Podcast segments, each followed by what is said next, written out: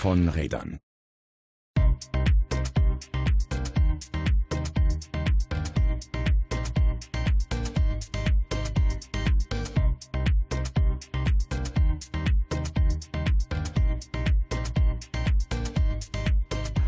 Willkommen zurück bei von Rädern. Wir haben es geschafft, diesmal keine lange Pause zu machen. Hallo Simon in Münster, wie geht's? Yay, hallo, hallo Christoph nach Wuppertal. Ja, äh, mir geht's gut soweit. Ähm, es ist Samstag, äh, an dem wir hier aufnehmen, ein Samstagmittag. Äh, noch scheint die Sonne, ich hoffe, das bleibt so. Ich habe noch ein paar Fahrräder im Keller, die repariert werden wollen. Dir geht's also quasi äh. wie einem durchschnittlichen Fahrradhändler aktuell. Die, die Auftragsbücher sind voll. Gut, nee, dann der, bitte. Ich hatte einen, einen Platten tatsächlich äh, ungünstigerweise ähm, äh, während der Fahrt mit einem vollbeladenen Lastenrad und ich kann dir sagen, das ist kein Spaß. Ich musste zwei Kilometer nach Hause Trag schieben.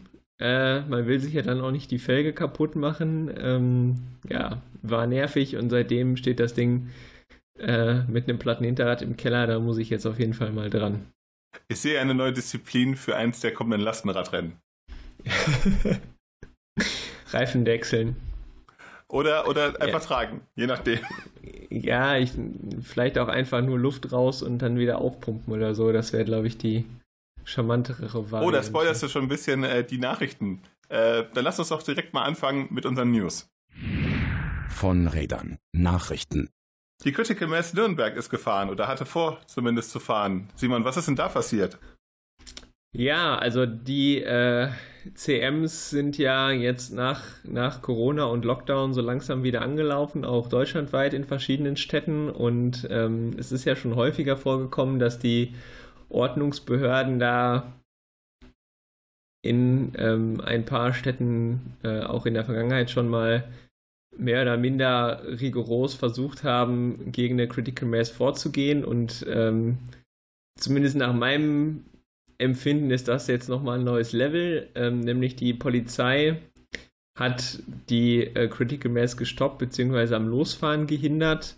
Äh, und das, was da tatsächlich als, als weitere Eskalationsstufe dazugekommen ist, die haben ähm, den Leuten die Luft aus den Reifen gelassen was natürlich vor allen Dingen in den sozialen Medien äh, für erheblichen Aufschrei gesorgt hat. Äh, ja, ein bisschen zu vergleichen, so was würde denn passieren, wenn man das bei einem Auto macht und ist das schon Sachbeschädigung und so. Das Schöne ist, dass die Polizei dann auch äh, live dazu getwittert hat und äh, dann quasi noch mal ein bisschen Öl ins äh, Feuer gegossen hat, äh, indem man sowas twitterte wie äh, es wurde auf die Sicherstellung der Fahrräder verzichtet und als geringfügiger Eingriff die Luft, die Luft aus den Reifen gelassen. Ja, also da waren dann auch, ähm, also wie gesagt, ich war nicht dabei, das sind alles nur Berichte, die man so eben über Twitter mitkriegt, aber da war zum Beispiel auch eine eine Hebamme dabei, die äh, mit Rad unterwegs ist, ähm, der sie halt auch die Luft aus den Reifen gelassen haben. Ist halt ein bisschen ungünstig, wenn die jetzt äh, quasi den Anruf kriegt, so hier Geburt geht los und hat halt einen platten Reifen. Ähm, ich glaube, einen Familienvater wollten sie auch, äh, der hatte einen, einen, Anhänger mit Kindern dabei. Da konnte er dann noch äh, argumentativ verhindern, dass sie ihm dann auch aus dem Anhänger die Luft rauslassen. Ähm, ja, es ist auf jeden Fall, äh, finde ich, ähm, auf jeden Fall überzogen, die Reaktion. Äh, und eben genau die Reaktion der Polizei selbst war halt auch jetzt nicht unbedingt förderlich in der Argumentation.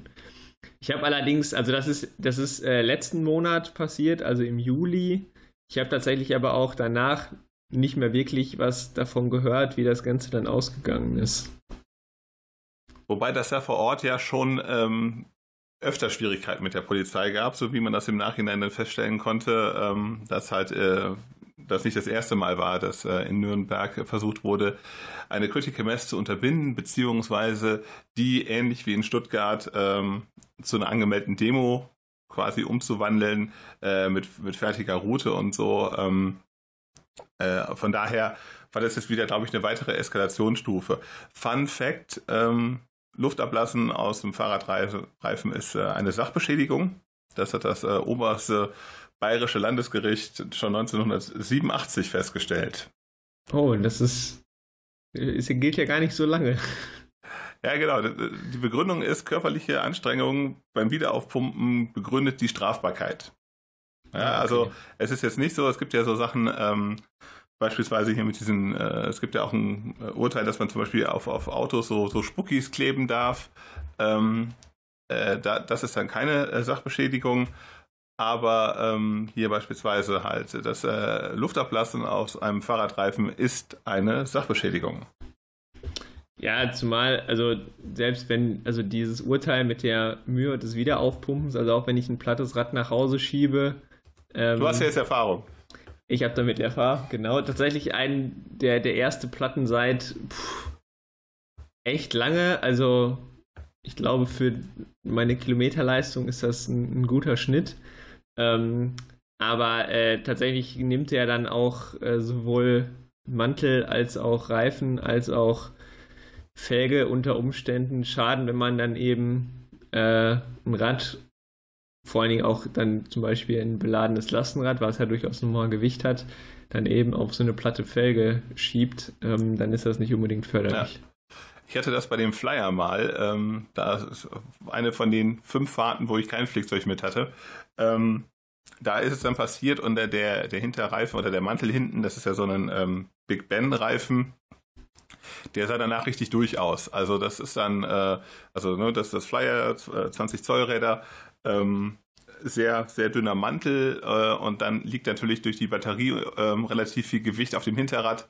Das, das war nicht schön. Ne? Also von daher, ähm, das ist, äh, das wünscht man niemanden und äh, wenn das dann die quasi die Ordnungsmacht macht, ist das äh, wenig Werbung für sie. Ah, ich bin gespannt, vielleicht, was jetzt diesen Monat passiert. Also ich glaube, die fahren auch immer am letzten Freitag. Das ist ja nächste Woche. Ähm, ob äh, es dann wieder zu einer Eskalation kommt, wir bleiben da auf jeden Fall dran. Und drücken die Daumen, dass es nicht nochmal passiert. Genau, auf jeden Fall.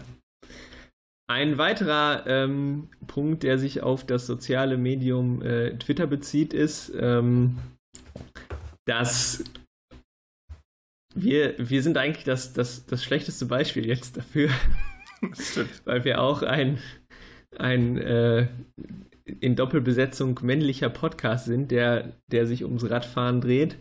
Ähm, nein, dass äh, die ähm, Mobilitätsexpertin, Influencerin für die Verkehrswende Katja Diel hat auf Twitter dazu aufgerufen, ähm, beziehungsweise gesagt, dass mehr Frauen als äh, oder dass es mehr radfahrende Superheldinnen geben muss, um eben ähm, die, die, die weibliche Seite des Radfahrens oder generell der äh, urbanen oder insgesamt äh, Mobilität darzustellen. Und ähm, dann hat äh, es darauf ähm, ja eine ganze Reihe von Verlinkungen gegeben von radfahrenden Frauen, die auf vielfältigste Art und Weise äh, Vorbilder sind ähm, und eben auch äh, die, die weibliche Mobilität ähm, ja, repräsentieren und äh, da ganz klare Empfehlung, sich den Thread da mal zu anzugucken, äh, wer auf Twitter unterwegs ist. Ähm, ich ich habe nicht durchgezählt, aber es ist die Paticore aus Berlin hat da, äh, ich weiß nicht, knapp 100 äh, Frauen verlinkt, ähm, die eben gesagt auf vielfältigste Art und Weise da unterwegs sind und äh, gerne mal reinklicken, verlinken wir in den Show Notes. Da ist auf jeden Fall guter Content zu finden. Was natürlich auch ganz spannend halt ähm, gerade halt die äh, weibliche Perspektive des Radwegs, äh, die ja wirklich oft, äh, oft zu kurz kommt, wobei ich schon das Gefühl habe, dass eben in, in der Planung äh, von, von Radinfrastruktur inzwischen auch mehr, mehr Frauen unterwegs sind äh, als noch vor, weiß ich nicht, fünf, sechs Jahren. Ja, das glaube ich auch. Also ich weiß auch, zumindest in Münster ist das so, dass da Planerinnen äh, mit am Werk sind. Vor allen Dingen auch junge, also äh, dass da auch der Altersschnitt mal ein bisschen nach unten gedrückt wird. Ähm, aber nichtsdestotrotz glaube ich, ein, ein wesentlicher Punkt und das ist zumindest in Münster so, dass in den Entscheiderpositionen, ähm, also diesmal tatsächlich Sick, die rein männliche Variante, ähm, dann immer noch Männer sitzen, also auf der Verwaltungsebene darüber, die dann eben entscheiden, wie und was und vor allem auch in der Politik. Ähm, und da dürfte auch insgesamt, glaube ich, der Blick ähm, etwas mehr in die Breite gehen und Verkehr halt eben nicht nur aus der rein männlichen Perspektive geplant werden.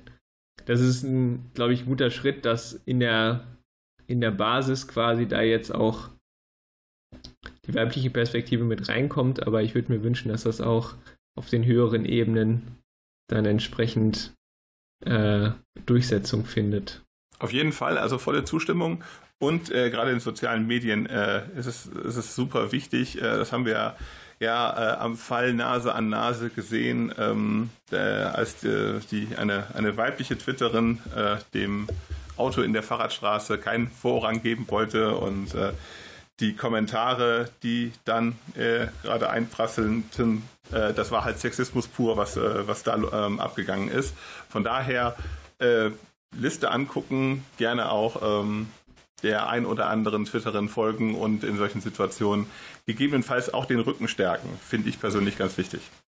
Ja, und ich glaube auch, dass es wichtig ist, äh, da quasi Role Models zu haben. Ähm, also man muss halt tatsächlich dazu sagen, und da sind wir ja auch jetzt eben die eigentlich falschen Beispiele, dass äh, gerade die, die Fahrradblase ähm, doch sehr männlich geprägt ist, beziehungsweise Augen, vielleicht nur augenscheinlich männlich geprägt ist, aber dass die Leute, die da meinungsstark und mit Reichweite auftreten, dann halt eben doch eben Männer sind und vielleicht auch viele Frauen einfach in Anführungsstrichen nur mitlesen oder so oder eben auch gar nicht oder noch gar nicht die Reichweite haben. Ähm, deshalb auf jeden Fall mal da reingucken, da gibt es viel Gutes zu lesen, auch an äh, Vorbildern. Äh, ja, wie gesagt, vielfältig. Also das sind von Verkehrsaktivistinnen bis hin zu äh, Ultracycling, äh, Brevet-Fahrerinnen, die mal eben so 1000 Kilometer mit äh, weiß ich nicht, 30.000 Höhenmetern abreißen und so, also aus allen Bereichen auf jeden Fall Frauen dabei, die uneingeschränkt als Vorbilder in Sachen Fahrradfahren gelten können. Und wir nehmen das natürlich auch noch mit bei uns auf die Agenda, äh, dass wir mal eine Sendung zum Thema machen, wo äh, nicht zwei Männer über Frauen beim Fahrradfahren reden, sondern die selber äh, das zu Wort kommen lassen. Das hatten wir tatsächlich sowieso schon mal vor. Genau, da steht. Ich glaube, das wollten wir auch mal als Live-Podcast machen. Genau. Wenn man also, das an dieser Stelle spoilern darf. Aber ich glaube, auch da war Corona dann der Punkt, wo wir das aus den Augen verloren haben. Und äh, eine News haben wir noch. Äh, und zwar geht's ähm, erstmal gar nicht um, um Radverkehr, sondern nur im zweiten Schritt die Schwebebahn in Wuppertal. Sie ist bekannt äh, als äh, öffentliches Nahverkehrsmittel ähm, und äh, ja, Schicksals, Schicksalsbahn von Tufi. Ähm, Okay. Ein, ein, sie macht auch noch weitere Schlagzeilen, also zumindest nehme ich das jetzt so aus der Ferne wahr, nämlich immer dann, wenn sie nicht fährt und das ist gerade aktuell wieder der Fall. Genau, also ähm, die meisten Menschen, die hier von Räder hören, die denken, wenn sie Wuppertal hören, natürlich an die Nordbahntrasse. Äh, es gibt noch eine andere Ach, Entschuldigung, habe ich ja voll vergessen.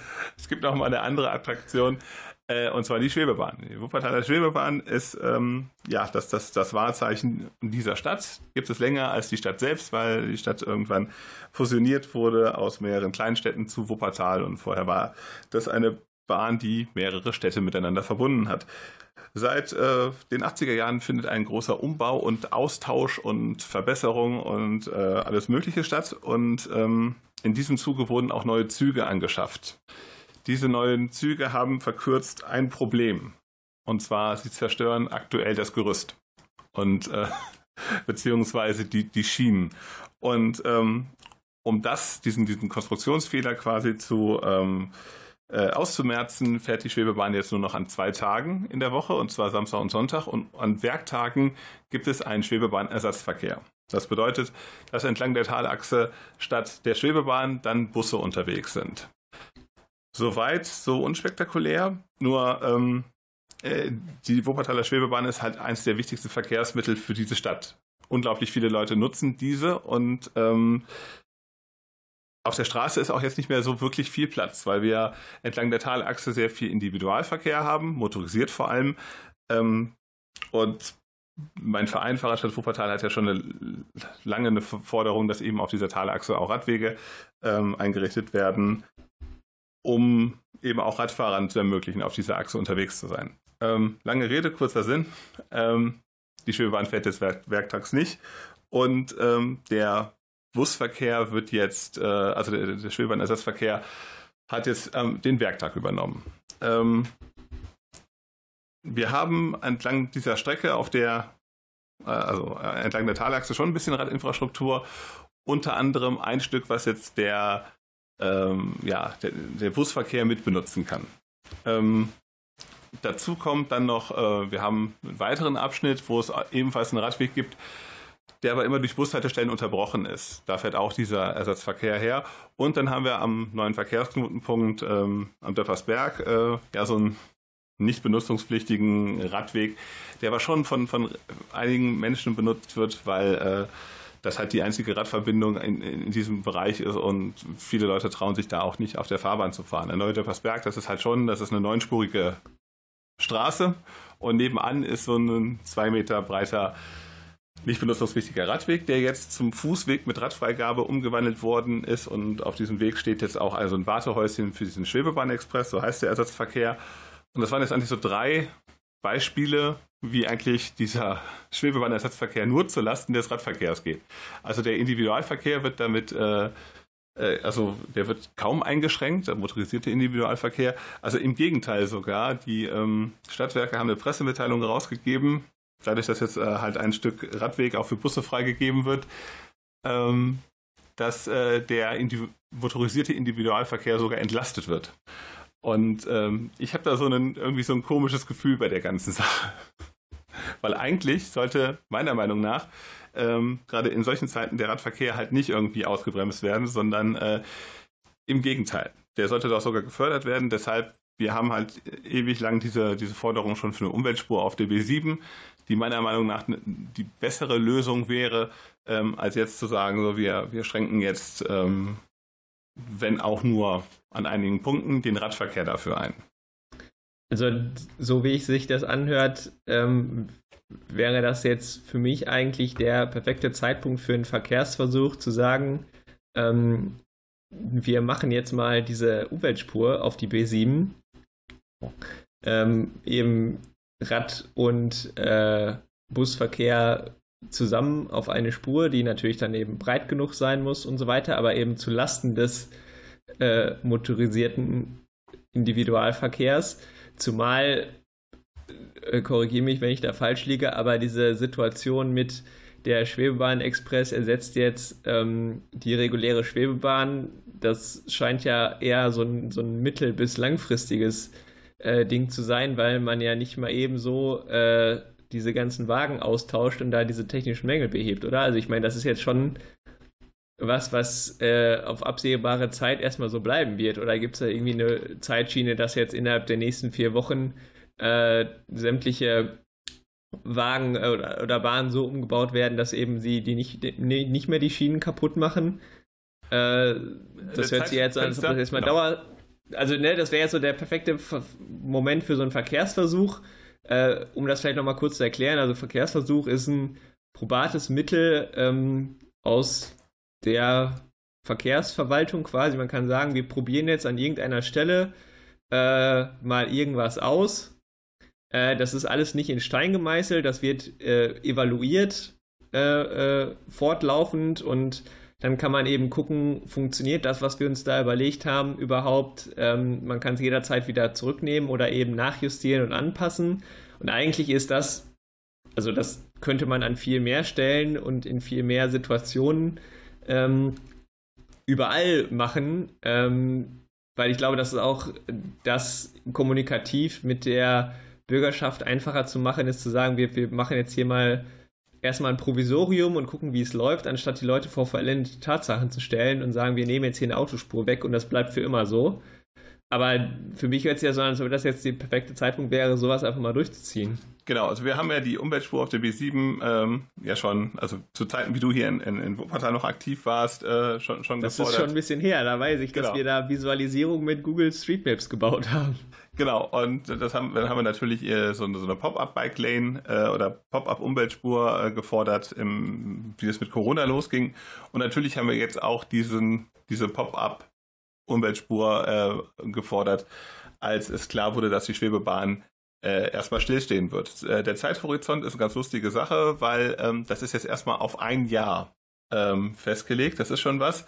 Ähm, und so die Erfahrung der letzten Jahre ist eigentlich, dass äh, das gegebenenfalls noch mal ein bisschen länger gehen wird oder vielleicht sogar, äh, dass danach noch was kommt. Ne? Also ähm, so langsam bin ich da auch so äh, das heißt zwiegespalten. Also ich glaube nicht, dass äh, nach dieser ein Jahr, nach, nach diesem Jahr äh, die Sache ausgestanden ist. Ähm, von daher wäre halt für mich schon, fände ich das schon nicht schlecht, wenn es, wenn es äh, langfristig äh, stattfinden würde. Ähm, es gibt einfach ideologische äh, Bedenken.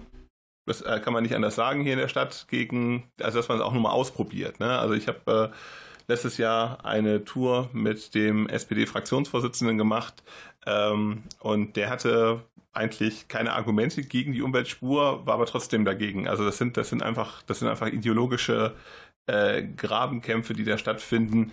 Auch der Begriff Umweltspur ist inzwischen ähm, scheinbar sehr, sehr aufgeladen, ähm, äh, so, so dass also ein, ein, konstruktiver Dialog dazu gar nicht möglich ist. Das ist so mein Eindruck. Ähm, am Ende ist es ja nichts, nichts Gefährliches, sondern am Ende ist es halt eine Busspur mit Radfreigabe oder ein Radweg mit Busfreigabe. Ähm, oder gegebenenfalls kommen dann noch Elektroautos dabei, wobei ich da, da schon schwierig, äh, das finde ich schon schwieriger und, und äh, dann noch äh, Fahrgemeinschaften, also ne, da, da, da muss man halt schon. Da hatten wir ja schon mal über, in Düsseldorf drüber genau. gesprochen, dass eine Mutter mit zwei Kindern keine Fahrgemeinschaft ist. Ja, genau.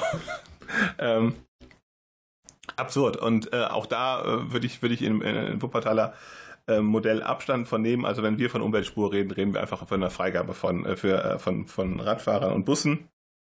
Ähm, äh, genau, worauf wollte ich hinaus? Achso, dass das Spannende ist natürlich, dass das medial hier auch komplett äh, absurd wahrgenommen wird, weil es, es geht halt darum, es wird halt ein Radweg für Busse geöffnet. Ja, also zwischen, äh, es gibt so ein Stück, wo die äh, Schwebebahn äh, über einer Straße herfährt. Die ist halt für weiß ich nicht, anderthalb Kilometer ist die eine Einbahnstraße und da gibt es einen gegenläufigen Radweg. Und in der, ähm, in der Presse, also von Radio Wuppertal über die Rundschau bis zur WZ, steht da ja nicht irgendwie, Bus darf Radspur mit benutzen, sondern da gibt es einen neuen Weg für den Bus. Der Bus darf jetzt in Gegenrichtung fahren. Also als ob man irgendwo einen, eine Straße irgendwo hergezaubert, eine Busspur irgendwo hergezaubert hat. Äh, und das finde ich halt schon, also das, das, das finde ich eigentlich lustig, weil äh, die Nachricht wäre, Bus darf Radweg mitbenutzen und hier in Wuppertal heißt es aber, also der Bus darf jetzt woher fahren, wo Autos nicht herfahren können. Ähm, das zeigt so ein bisschen den Stellenwert von Radverkehr hier in Wuppertal. Ja, wir hoffen jetzt einfach mal, dass sich das vielleicht nochmal bessert. Ich weiß nicht, ob ihr seid ihr da dran, dass äh, auch noch mal mit, ähm, also vor allen Dingen mit dieser Zeitschiene, dass das jetzt mindestens ein Jahr dauert, wahrscheinlich länger. Also zumal man ja tatsächlich sagen muss, dass es, wenn es Richtung Winter geht, ähm, doch auch ja auf den Straßen noch mal voller wird wahrscheinlich. Äh, und dann, also man muss ja auch dazu sagen, dass dieser Schwebebahn-Ersatzverkehr ähm, massiv viel langsamer ist als die Schwebebahn selbst, weil sie ja selber auch im äh, Stau stehen. Deshalb ist es ja durchaus nachvollziehbar und, und richtig, dass auch dieser Schwebebahn-Express beschleunigt wird, aber eben nicht zulasten des Radverkehrs. Ja, genau. Also das, äh, ich habe auch kein Problem damit. Also im Gegenteil, ich, ich begrüße eigentlich die Beschleunigung dieses, äh, dieses Busverkehrs. Also generell bin ich für Busbeschleunigung. Das ist ähm, äh, also manchmal würde ich mir natürlich ein bisschen mehr Solidarität aus der äh, Abteilung äh, des, des äh, ÖPNVs wünschen. Aber grundsätzlich ist, ist es ja das, was wir auch irgendwo wollen. Ne? Ähm, äh, dass man sagt halt, wir beschleunigen den, den, ähm, den Busverkehr, weil halt kein anderes Verkehrsmittel und gerade auch kein Bus kann halt die Schwebebahn ersetzen. Also weil du fährst halt unabhängig von Stau, von äh, Witterungsbedingungen durch die Stadt und das ist halt ein, ein ideales Ver Verkehrsmittel. Du schwebst über Ampeln und, und was weiß ich, was alles hinweg. Ja, also es ist, äh, es ist ein Traum. Von daher, jeder ist äh, aufgerufen, wenn die Schwebebahn fährt, mal nach Wuppertal zu kommen und mit der Schwebebahn zu fahren, weil das schon, es ist halt keine Museumsbahn oder so, sondern es ist ein richtiges, äh, leistungsfähiges äh, Verkehrsmittel. Auf jeden Fall. Gut, dann würde ich sagen, äh, wir haben noch zwei Themen auf dem Programm stehen. Lass uns doch mal in die Themenrubrik wechseln. Von Rädern. Thema. Das erste Thema. Gehwegparken in Münster, Dienstanweisung per IFG bereit. Ist eine Sache, von der ich nichts mitbekommen habe. Das muss ich jetzt sagen. Wir haben, wir haben abgesprochen, Simon erzählt mir das jetzt und ich werde dann staunen. Ich bin gespannt. Simon, schieß los. Okay, ähm, ja, also es ist in, in Münster tatsächlich so, äh, beziehungsweise die Problematik bezieht sich ja nicht nur auf Münster, das ist in anderen Städten oder Großstädten grundsätzlich äh, ein ähnliches Problem, aber hier vor allen Dingen in einigen Wohnquartieren explizit äh, sehr stark, dass äh, Gehwegparken eben ein erhebliches Problem darstellt, weil eben Autos auf den Gehwegen rumstehen ähm, weil eben keine oder zu wenig, wobei das natürlich auch relativ ist, ähm, normale oder echte Stellflächen quasi zur Verfügung stehen. Ähm, Gerade im Kreuzviertel oder so, ähm, wer sich in Münster auskennt, weiß, dass das enge Straßen sind, Kopfsteinpflaster, äh, viel Altbau und so dass diese Straßen oder dieses Stadtviertel insgesamt ähm, gar nicht darauf ausgelegt ist, dass ähm, jeder Haushalt drei Autos hat, ähm, die dann eben überall äh, rumstehen und das meistens auf dem Gehweg. Wie stehen die auf dem Gehweg? Ist das so halbachsig oder stehen die komplett drauf? Ähm, das ist ganz unterschiedlich. Äh, in den meisten Fällen ist es aber so, dass eben äh, für den Fußverkehr äh, dann eben kein Platz mehr bleibt, beziehungsweise nur noch verschwindend gering. Äh, teilweise stehen die auch so auf dem, Ra äh, auf dem Gehweg, dass wenn äh, danebenher ein Radweg läuft, dann eben auch noch quasi so mit einem Reifen auf dem Radweg stehen. Wenn dann auch noch eine Tür aufgeht, sowohl in die eine Richtung Gehweg als auch in die andere Richtung gegen Richtung Radweg, dann kommt halt gar keiner mehr vorbei. Das ist auch eine, eine erhebliche Unfallgefahr. Und ähm, der Clou bei dieser Sache ist jetzt, dass es eine Dienstanweisung gibt, eine offizielle Direktive des Oberbürgermeisters, ähm, dass dieses Gehwegparken flächendeckend geduldet wird. Und zwar ähm, gibt es da äh, die äh, Maßgabe, dass äh, ein Meter Restbreite des Gehweges ausreicht. Und dann kann man äh, auf dem Gehweg auch parken, beziehungsweise dann duldet das das Ordnungsamt. Äh, in der Praxis heißt das, es ist völlig egal, wo du dich hinstellst, es wird keine Konsequenzen haben, es misst auch niemand nach, ob da jetzt ein Meter Platz ist oder nicht. In den meisten Fällen ist weniger als Meter Platz und selbst dieser Meter widerspricht sämtlichen äh, Regeln der Straßenverkehrsordnung und irgendwelchen Mindestbreiten. Und ein Meter ist auch nicht viel. Also haben wir in Corona-Zeiten gelernt, 1,50 Meter äh, Abstand voneinander. Genau. Ne? Also ein Kinderwagen, ein Rollator, ein Rollstuhl, das passt nicht. Ähm, Begegnungsverkehr selbst ohne alles, also wenn sich nur zwei Leute auf einem Meter begegnen, funktioniert nicht. Ähm, wenn äh, Kinder äh, unter zehn auf dem Rad auf dem Gehweg fahren und die Eltern auf der Fahrbahn, äh, da gibt es keine Sichtbeziehung und so. Also das ist ein, ein erhebliches Problem und es ist schon länger der Fall, dass äh, wir wissen, dass es diese Dienstanweisung gibt, und die wollten wir natürlich dann auch einsehen, damit wir auch im Wortlaut mal wissen, was denn da überhaupt drin steht. Es hat mehrere Anläufe gebraucht, die per Informationsfreiheitsgesetz zu bekommen. Ähm, schlussendlich äh, hat es dann über Frag den Staat äh, funktioniert, ähm, zu sagen, wir möchten gerne in diese Dienstanweisungen reingucken. Äh, vorher hat sich die Stadt natürlich erheblich dagegen gewehrt. Jetzt ist sie da und öffentlich. Jeder kann da reingucken. Und da wird eben gesagt, dass ähm, Gehwegparken geduldet wird und zwar mit dem Opportunitätsprinzip. Das heißt, es liegt im Ermessen des einzelnen Beamten oder der Beamtin vor Ort zu sagen, verwarne ich das jetzt oder nicht.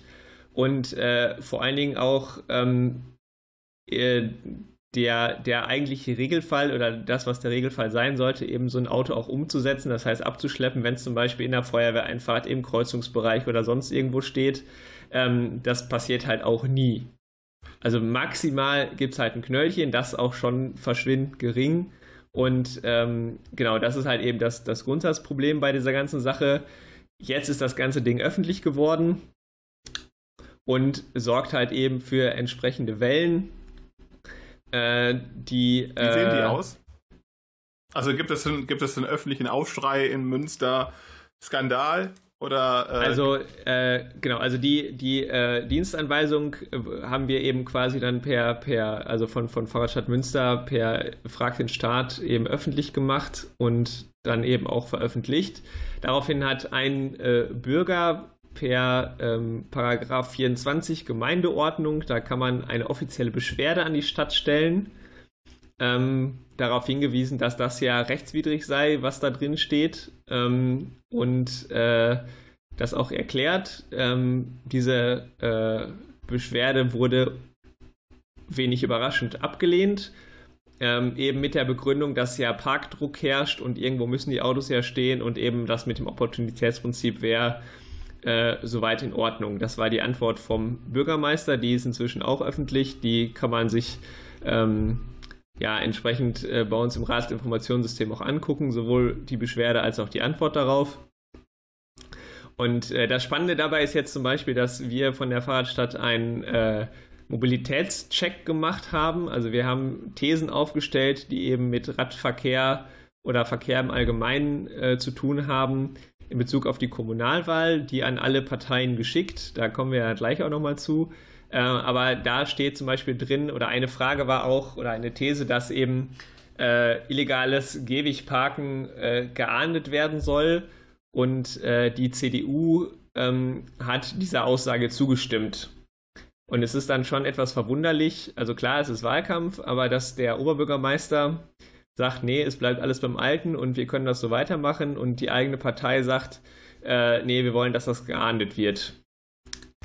Schlussendlich, und das ist das, wo dann auch die Lokalpresse darauf angesprungen ist, ist, dass der ehemalige Bündnispartner, also wir hatten hier eine CDU äh, Grünen Bündnis, das ist äh, in der letzten Ratssitzung vor der Sommerpause äh, geplatzt, aus verschiedenen Gründen.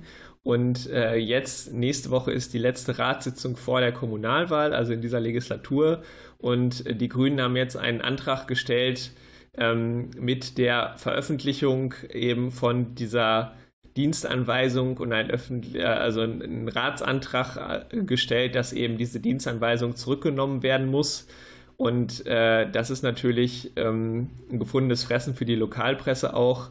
Äh, der Rosenkrieg zwischen den ähm, ja, ehemals Bündnispartnern jetzt im Hochtour-Wahlkampf ähm, haben die Grünen da jetzt dann eben einen Ratsantrag rausgemacht. Ein bisschen lustig dabei ist, dass ähm, auch äh, bei Twitter und so dieser, dieser 1 Meter Restbreite ähm, inzwischen zu einem ha Hashtag geworden ist und der hat auch einen eigenen einen Twitter-Account, der heißt Levemeter, äh, weil unser Oberbürgermeister eben Herr Lewe heißt und äh, dieser Levemeter äh, der taucht explizit auch in dieser Ratsvorlage auf, ähm, was dann eben auch schon wieder ein bisschen lustig ist. Und ja, die Presse hat sich natürlich da drauf gestürzt. Interessant bei der ganzen Sache ist, dass tatsächlich ähm, normalerweise in den Kommentarspalten, äh, gerade was Verkehr und vor allem auch Radverkehr angeht, die ähm, Meinung eher kontra ist, äh, aber gerade bei dem Beispiel äh, ist durchaus äh, die, die sehr, sehr große Mehrheit sagt, ja, das muss endlich passieren. Es ist äh, ein unzumutbarer Zustand, wie vor allem die Wohnviertel äh, zugeparkt werden. Ähm, und äh, das finde ich tatsächlich erstaunlich, dass halt so viele Leute da pro äh, argumentieren und sagen, dass das geht gar nicht und da muss jetzt endlich mal was passieren. Ich finde es immer ganz spannend. Also die Frage ist immer, wer ist da am lautesten und wo, wo kommt das her? Also ähm, äh, ich meine, das ist ja in Wuppertal auch so, wobei halt, ähm, ich meine, der Wuppertaler heult gerne rum, äh, ist aber ähm, verkehrstechnisch jetzt nicht so gebeutelt wie jetzt Düsseldorf, Köln oder eben auch Teile von Münster. Ne? Also ähm, von daher, äh, ich finde es immer ganz spannend. Also wir haben ja hier auch diese Situation, irgendwie Parkplätze wegnehmen oder eben auch besser kontrollieren. Ähm, das, das, äh, Achso, das, das war das ja. übrigens auch ein Punkt. Ähm, der, der Artikel äh, äh, in der Zeitung war, äh, es sollen, äh, also der, der Ratsantrag der Grünen will, dass halt tausende von ähm, Abstellmöglichkeiten wegfallen. So, und das ist halt auch schon wieder so, so ein Framing und beziehungsweise also diese Abstellmöglichkeiten, die da beschrieben werden, die waren halt nie da. Die waren und sind. Die gibt es nicht. Die immer schon. Nicht. Die gibt es nicht. Das sind keine Parkplätze. Äh, das war schon immer nicht richtig, dass die Autos da auf dem Gehweg stehen und halt eben in Kurven parken und so. Und ähm, da äh, wurde dann eben auch gegen argumentiert, dass diese Parkplätze, die da wegfallen sollen, ja nie welche waren und deshalb auch nicht wegfallen können. Eigentlich. Interessiert aber niemand. Also ich hatte das beim am Mörker Bahnhof auch. Ähm, da ging es um die Parkplätze vor der Tür, ähm, die dann bei einer Verbesserung, also einer Gestaltung des äh, Vorplatzes wegfallen sollen. Äh, diese Parkplätze gibt es nicht. Da wird illegal geparkt. Der Besitzer der Fläche hat dann auch ein Parken-Verbotenschild äh, da installiert. Das ist dann irgendwann abmontiert worden. Irgendjemand hat das geklaut. Ähm, der Besitzer der Fläche hat sich da jetzt nicht irgendwie groß verantwortlich für, dafür verantwortlich gefühlt. Und die Parkplätze, die dort, also da, wo die Leute parken, da sind keine Parkplätze. Sie, sie dürfen da nicht parken. Und trotzdem kommt das in jeder Vorlage hier äh, in der Kommunalpolitik wieder auf den Tisch, dass halt irgendwelche Parkplätze, die wegfallen, kompensiert werden müssen. Es gibt diese Parkplätze nicht. Und ähm, das, das ist halt so, am Ende, am Ende des Tages ist es halt das Framing. Ähm, es gibt aber auch andere Städte, zum Beispiel, ich kenne es aus, äh, aus Remscheid, da wird äh, in, in einigen Vierteln rigoros kontrolliert. Und wenn du da mit dem Kfz gegen die Fahrtrichtung parkst oder außerhalb der markierten äh, Fläche, dann bekommst du ein, ein Knöllchen. Also so wie das auch eigentlich das Gesetz so vorsieht. Ähm, und wir haben, wir haben ja darüber gesprochen ähm, bei der äh, STV-UNO-Welle du kannst, in, also wenn du, wenn du ähm, Politik und Verwaltung hast, die so operieren, dann kannst du in die SDVO reinschreiben, was du willst. Da kannst du zwölf Meter äh, Abstand von, von der äh, hier vom, vom Straßenschnittpunkt an Kreuzungen äh, ins Gesetz schreiben. Das interessiert null, weil die Leute trotzdem bis vorne hin parken, wichtige Sichtachsen damit blockieren und du ein Ordnungsamt hast, was dann einfach nicht einschreitet. Ja, also das, was wir, also vor allen Dingen in Münster halt der Fall ist, ist halt so dieser bekannte Broken Window-Effekt. So, wenn, wenn halt eine Scheibe äh, kaputt ist, dann geht halt die nächste kaputt. Und hier ist es halt so, wenn der eine auf dem Gehweg parkt, dann stehen halt ruckzuck da zehn andere. Und wenn es keine Konsequenzen hat, dann gewöhnen sich die Leute dran. Und ähm, dann äh, spricht man halt irgendwann, ja, hier äh, zum Gewohnheitsrecht. Also ein anderes Thema ist, dass ähm, wir ja einen neuen Qualitätsstandard von Fahrradstraßen haben. Da geht es ja auch um die Rotfärbung und so, hatten wir auch schon mal im Thema hier im Podcast. Und da ähm, ging es jetzt auch darum, dass zum Beispiel da äh, eben das in Anführungsstrichen Parken entfallen soll, aber das, was da an, an Parkplätzen war, die waren halt nie existent. Das waren halt auch Gehwegparker, ähm, die da nie so hätten stehen dürfen, aber weil das halt jahrelang geduldet wurde, keine Konsequenzen hatte, haben sich die Leute daran gewöhnt und sagen, ja, aber äh, warum wird das jetzt auf einmal, ähm, äh, äh, soll das einfach einmal nicht mehr so sein? Äh, plus äh, sogar so weit, dass das ähm, aus der Verwaltung dann kommt, ja gut, dann, oder aus der Politik, ja gut, dann äh, machen wir aus den bisher illegalen Gehwegparkplätzen halt legale Parkplätze. und das ist halt auch wieder der, der falsche Weg, dann zu sagen, ja, okay, ihr habt jetzt hier äh, jahrelang die Regeln gebrochen und jetzt legalisieren wir eurer Regelbrechen einfach, indem wir hier Markierungen hinmachen. Und das ist halt so dieses Ding, also, ne, da haben wir auch bei der SFO drüber gesprochen, du hast es gerade gesagt, so man kann halt äh, die Strafen so hoch setzen, wie man will, wenn es halt keiner kontrolliert. Und das ist eben auch ein Punkt. Also auf der einen Seite wird in dieser Begründung, in der Ablehnung der Beschwerde gesagt, hier, wir haben äh, so hohen Parkdruck und irgendwie müssen die Autos ja stehen. Und auf der anderen Seite, ja, wir haben überhaupt kein Personal, das, das, äh, das sich darum kümmert. Ähm, ich bin jetzt äh, keiner, der weiß, wie, wie der Stundensatz von so einem äh, Ordnungsamt Mitarbeitenden ist, aber ich würde sagen, die, die äh, Knöllchen, die man da einfahren kann, das äh, refinanziert einige Stellen. Ja, oder plus, also, plus also wenn man, wenn man so, halt so ein eben Verwaltungshaushalt ist schon, schon ein bisschen komplizierter, weil es ja nicht, nicht eins zu eins läuft. Ne?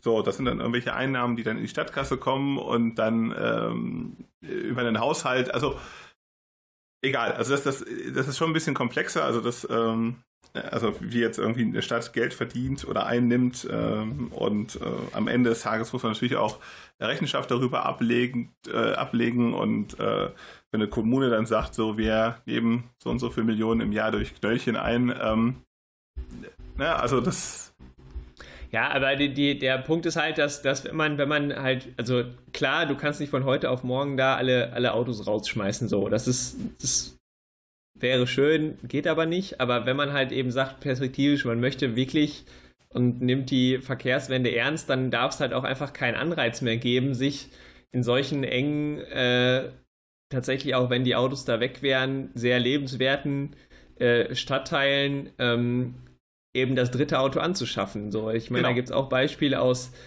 Japan, äh, wo, wo man, bevor man sich ein Auto kauft, einen Stellplatz nachweisen muss. Äh, und dieser Stellplatz kostet dann auch mal 30.000 Euro umgerechnet. Und dann überlegt man sich halt zweimal, ob man, ob man sich dann wirklich dann das zweite Auto kauft. Äh, in dieser Fahrradstraßen. Also das einfach, komm, wir, äh, wir, wir frieren die Anzahl der äh, aktuellen Parkplätze ein und wenn neue Parkplätze geschaffen werden, sei es auch privat, werden die woanders halt im, im öffentlichen Raum reduziert. Oder, also das Spannende ist ja bei der ganzen Sache, äh, wir reden über Parkdruck seit Jahren, seit Jahrzehnten. Trotzdem haben wir eine unglaublich hohe äh, Neuzulassung an SUVs. Das sind keine kleinen Autos und das sind auch nicht nur Förster, die diese äh, Fahrzeuge kaufen, sondern das sind und die Leute, haben auch nicht alle ein Pferd. Die haben auch kein Pferd, die fahren dieses Jahr vielleicht auch gar nicht, also nicht in Urlaub, beziehungsweise die haben noch nie irgendwie eine Schotterpiste gesehen, diese Fahrzeuge. Das sind Leute aus der Stadt, die sich diese Fahrzeuge kaufen. Auf der einen Seite wird geschrien, wir haben Parkdruck, auf der anderen Seite wird, ähm, kaufen sich Leute diese Autos. Irgend, also eins von beiden stimmt nicht. Ja, also du kannst nicht sagen, äh, überall ist es so schlimm und du kannst dieses Fahrzeug nicht abstellen, aber die Leute kaufen es trotzdem. Also entweder äh, haben alle äh, Autohändler sehr gute Verkaufsmenschen, die dann sagen, äh, ey, hier, äh, kauf doch nicht dieses, den kleinen Wagen, sondern kauf dir den großen, du wirst schon einen Parkplatz finden. Ähm, oder mit dem Parkdruck ist einfach nicht so schlimm. Oder äh, das, das gehört halt einfach zum, zum Lifestyle dazu, dass man dann sechsmal um den Block fährt und hofft, dass man für sein Kfz einen Parkplatz bekommt. Ähm, aber das ist ja, das ist ja auch nicht erstrebenswert. Ich, also, ne, irgendwie, ich weiß ja nicht, wie das ist bei Leuten, die in der, in der Feuerwehrzufahrt parken, ob die dann, also ob die dann sagen, so, ach, das wird schon, wird schon, wird schon schief gehen oder äh, das macht ja sicherlich auch keinen Spaß. Ich habe noch nie in der Feuerwehreinfahrt geparkt, von daher kann ich das nicht nachvollziehen. Aber, ähm, oder ich habe auch, glaube ich, noch nie einen Gehweg zugeparkt. Ähm, also es war letztens, äh, letzte Woche ähm, zum Thema, was, was passiert denn da oder was kann passieren. Ich weiß jetzt gar nicht mehr, wo es war. Ich glaube, es war in Düsseldorf auch, ähm, wo an irgendeinem Badesee ähm, jemand vermisst wurde und die Feuerwehr bzw. der LAG zur Wasserrettung angerückt ist und die halt schlicht und ergreifend äh, nicht bis ans Wasser vorkam, weil halt sämtliche Zufahrtswege halt von Badegästen zugeparkt waren. Äh, ich bin mir jetzt nicht mehr ganz sicher, was am Ende dabei rausgekommen ist, aber allein das ist halt schon so, ne? Oder wenn man jetzt sagt, bei mir in der Straße brennt's, äh, oder ja, ich kriege ja keinen Herzinfarkt. Wenn es mein Nachbar trifft, ist mir das ja egal, wenn der Rettungswagen nicht durchkommt. Aber das scheint halt so eine Mentalität zu sein. Ich habe auch mal mit jemandem äh, gesprochen, ich erinnere mich dunkel, ähm, so von wegen, äh, genau, so eine Autofahrerin, die hatte ich darauf angesprochen, dass, dass da irgendwie eine, eine Feuerwehrzufahrt ist. Und da sagte sie so, ja, dann, dann fahre ich weg. Ähm, keine Pointe. Ähm, ja, das, das ist schwierig. Ne? Ähm, ich, es gibt auch so einen, so einen Fall in Remscheid, da ist eine Straße, ähm, da kam die Feuerwehr, hat dann eine Übung gemacht, um zu gucken, ob sie da durch kann. Ähm, und die Straße war halt auch zugeparkt. Ne? Dann hat die Stadt dann gesagt, wir machen hier äh, Parkverbotsschilder hin, damit die Feuerwehr dann da durch kann im, im Notfall. Und dann gab es halt eine äh, Unterschriftensammlung gegen diese, also gegen dieses Parkverbot. Äh, also ich verstehe es nicht. Ja, es ist, es ist halt so lange, äh, ne, ja, es gibt ja auch so ein, so ein, das ist fast inzwischen so ein Meme geworden. Ähm, ja, ja, Feuerwehr und so, wenn es brennt, aber Parken ist auch wichtig. Ja. So, und das fasst das, glaube ich, ich ganz gut zusammen. Ja, ich, ich glaube, das trifft es wirklich äh, ganz gut. Aber äh, um jetzt mal direkt äh, geschickt, das witzig äh, zum nächsten äh, Thema überzuleiten. Ähm, es wird ja jetzt alles besser, ne? Nach der Kommunalwahl, ja. da wird ja jetzt der, der Radverkehr ähm, ja, hofiert wie nie zuvor und ähm, generell Verkehrsthemen stehen ganz oben auf der Liste der ja, Inhalte, für die sich Parteien einbringen wollen. Genau, also ich habe ja gerade schon mal ähm, angedeutet, wir haben äh, für Münster von der Fahrradstadt Münster so einen Mobilitätscheck gemacht, wo wir eben äh, alle demokratischen Parteien angeschrieben haben. Ähm, wir haben hier Thesen, nehmt doch dazu mal Stellung, stimmte denen zu, ja oder nein? Und das Ganze eben umfassend äh, ja, aufgearbeitet, äh, zusammengefasst, dass man sich halt da, was die Verkehrsthemen angeht, relativ schnell ein Bild ähm, machen kann, welche Partei wie zu den einzelnen Thesen steht. Ähm, wir haben das bewusst offen gehalten, also wir geben keine Wahlempfehlungen, sondern einfach nur transparent darstellen, was, was wollen die Leute denn? Und zwar konkret anhand von Thesen und nicht eben, ja, was steht denn da in dem Wahlprogramm, weil äh, wenn es um konkrete Dinge geht, dann muss man sich halt doch schon mal selber mehr Gedanken machen, als einfach nur Copy and Paste aus dem Wahlprogramm.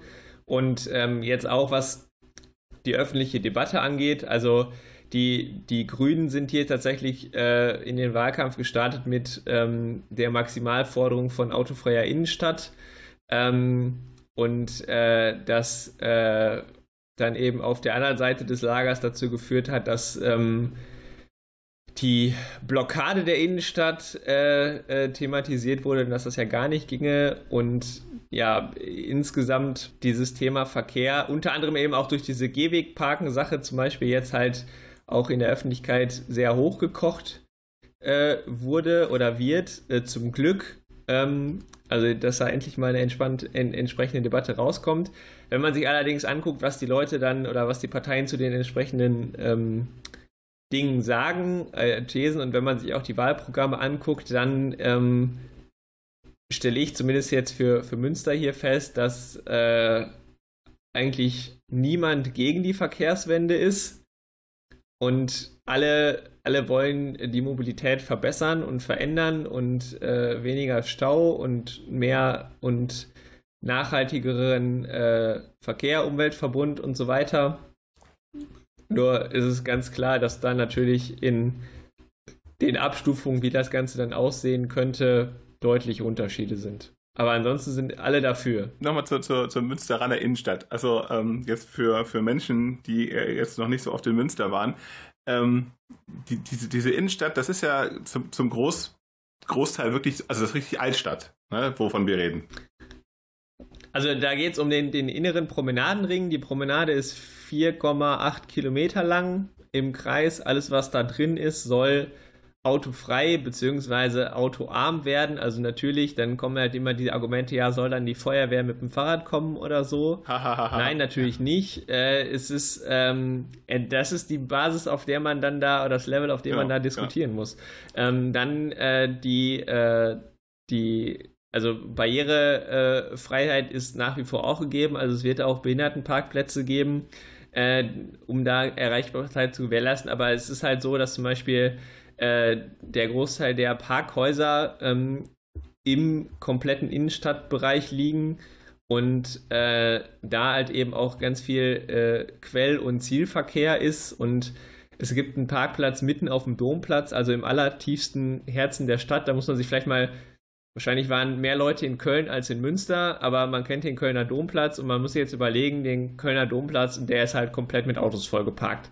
Das kann sich halt auch keiner vorstellen. In Münster ist das Realität. Also da ist zum, zum Teil ja Fußgängerzone, streckenweise ist Verkehr erlaubt, aber es sind halt wirklich so, das ist eine, eigentlich eine historische Altstadt zum größten Teil, ne?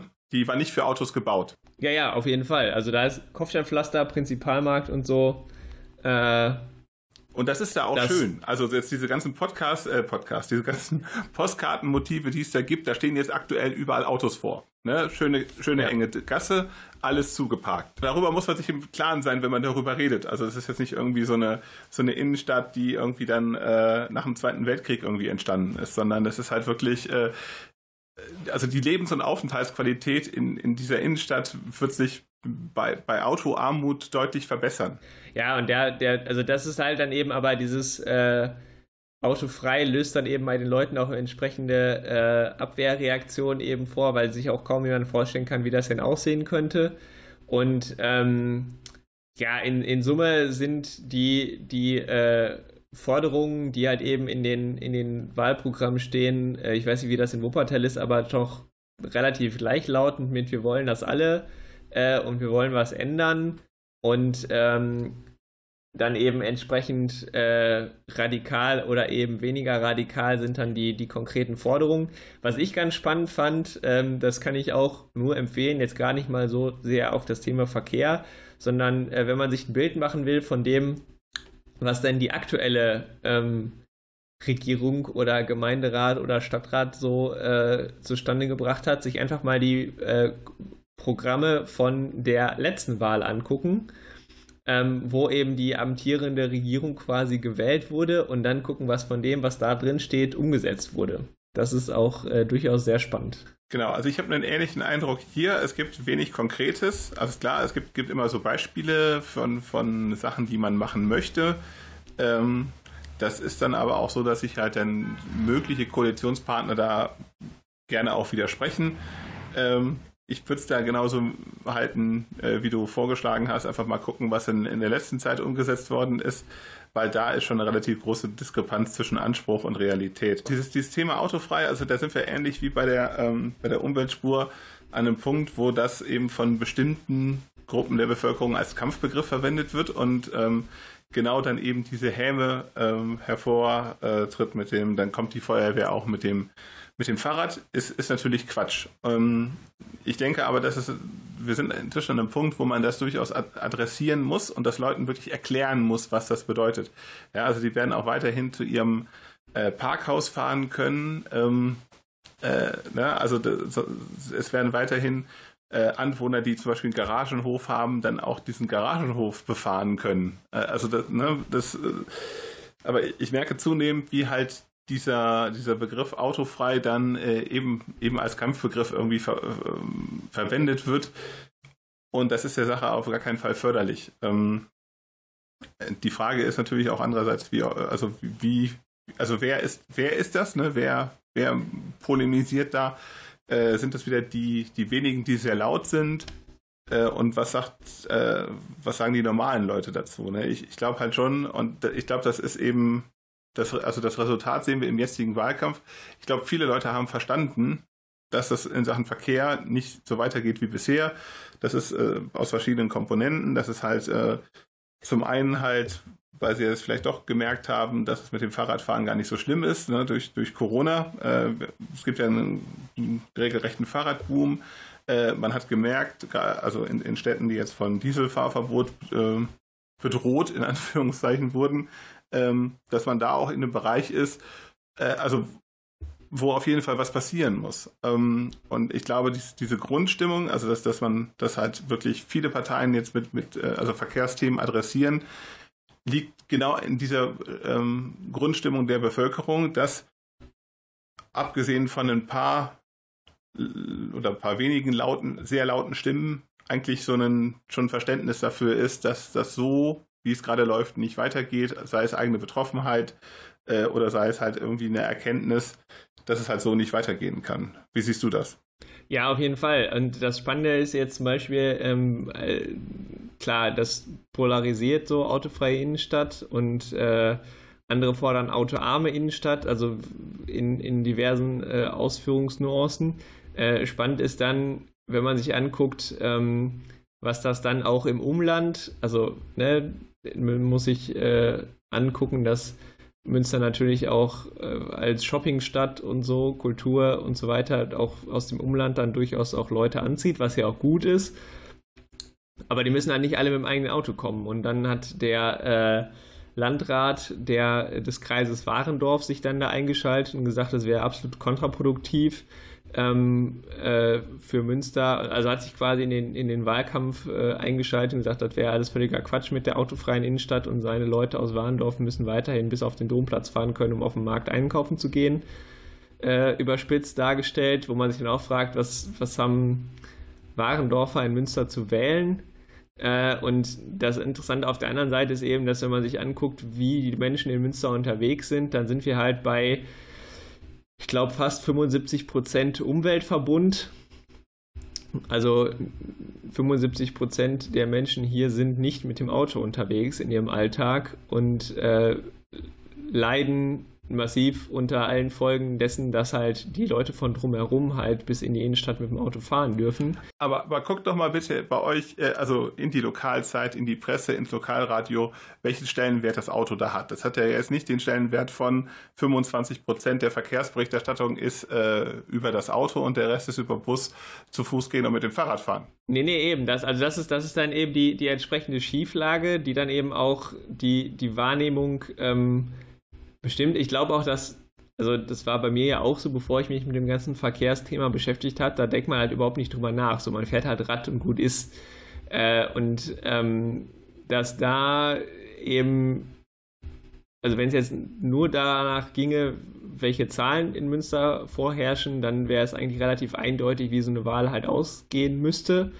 Ähm, nichtsdestotrotz äh, spielen natürlich auch noch andere Faktoren eine Rolle, aber dieses Ding von, ähm, dass die Menschen halt in Münster inzwischen auch begriffen haben, also da spielen halt ganz viele Faktoren eine Rolle. Also dass gerade Fridays for Future und so äh, auch in Münster gerade äh, groß sind, dass die Parteien, die sich gegen sowas oder gegen die Verkehrswende sträuben, beziehungsweise da irgendwie nur halbgare Vorschläge machen. Also Kommunalwahl, da dürfen die Leute ab 16 wählen. Das ist genau die Zielgruppe, die letztes Jahr jeden Freitag hier ähm, auf der Straße stand, äh, um, um für, gegen den Klimawandel zu demonstrieren und für äh, Maßnahmen, die das ähm, Ganze verbessern. Und ich glaube, die haben halt auch nicht vergessen, äh, welche Versprechungen gemacht wurden und was davon halt gehalten und beziehungsweise nicht gehalten wurde.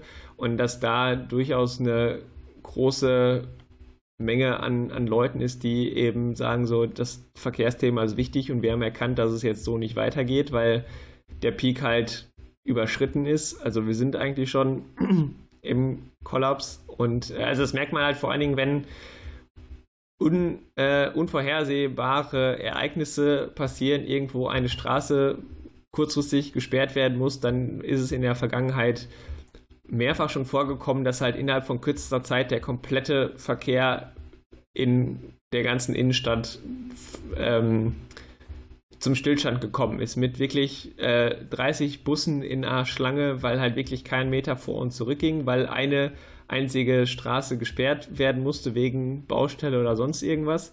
Äh, wie, wie sehr das, das System quasi am bzw. schon über dem Limit ist. Und ich glaube, da ist eben die Wahrnehmung schon so, gerade jetzt, auch im Vergleich zur letzten Wahl, dass halt eben da die Leute merken, so kann es halt nicht weitergehen.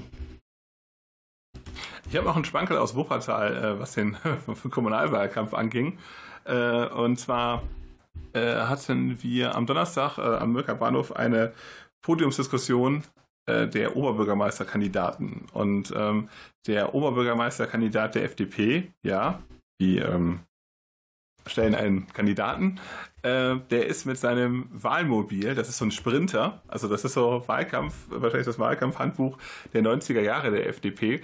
Der ist halt, die haben halt so einen Sprinter mit einer riesen Folie, hier kommt der Kandidat äh, beklebt und äh, Hashtag Kaffeepause. Ähm, und der hat halt vor dem Mörker Bahnhof geparkt auf so einem Schrägparkplatz wo aber sein Sprinter nicht reinpasst. Und der, das Hinterteil von diesem, von diesem Sprinter ragte dann äh, auf den Schutzstreifen für den, für den gegenläufigen Radverkehr. Ähm, war so ein typisches Bild, äh, also anders kennt man die FDP auch nicht. Äh, die Kirsten hat es per Twitter rausgehauen und ähm, äh, das, das ging im, äh, bei Twitter recht gut, recht gut ab, dieses Foto, sagen wir es mal so. Aber es zeigt so ein bisschen das Dilemma eben auch so, äh, ich meine, klar, die FDP macht sich jetzt nicht stark für, für mehr Radverkehr, aber ähm, äh, genau, das, das Bild war lustig, sagen wir es mal so. Ja, also das merkt man halt eben, also vielleicht auch da die Empfehlung, sich nicht nur die Wahlprogramme anzugucken, äh, sondern vielleicht auch durchaus mal mit den Leuten ins Gespräch zu kommen oder sich die Mühe zu machen, was denn so in der Vergangenheit zu verschiedenen Beschlüssen ähm, die Parteimeinung war, weil äh, wie gesagt, im Wahlkampf äh, ist ja scheinbar alles erlaubt und das, was man da in Wahlprogramm schreibt, heißt ja noch lange nicht, dass man das dann am Ende auch wirklich umsetzen will. Ähm, und auf dem Papier sind irgendwie alle für die Verkehrswende und dann muss man halt schon mal genauer hingucken, äh, wie das denn eben auch in der Praxis aussieht. Und solche Beispiele sorgen dann halt eben nicht unbedingt dafür, dass solche, äh, selbst wenn es dann im Programm drinsteht, dass es unbedingt ernst genommen wird. Und das, darüber hinaus mein Tipp für Social Media ist, ähm, gerne auch, äh, also ich kenne es bei Instagram, ich habe den letzten Monaten sehr viele neue Anfragen bekommen von Followern. Ähm, äh, es gibt, gibt Leute, die beispielsweise das ganze Jahr oder die ganze Amtszeit über ihr Social Media Kanäle befeuern. Äh, und manche haben da auch nur Bilder von sich auf einer Leiter mit einem Schild von sich selber, wie sie das irgendwie an, an so eine Straßenlaterne montieren.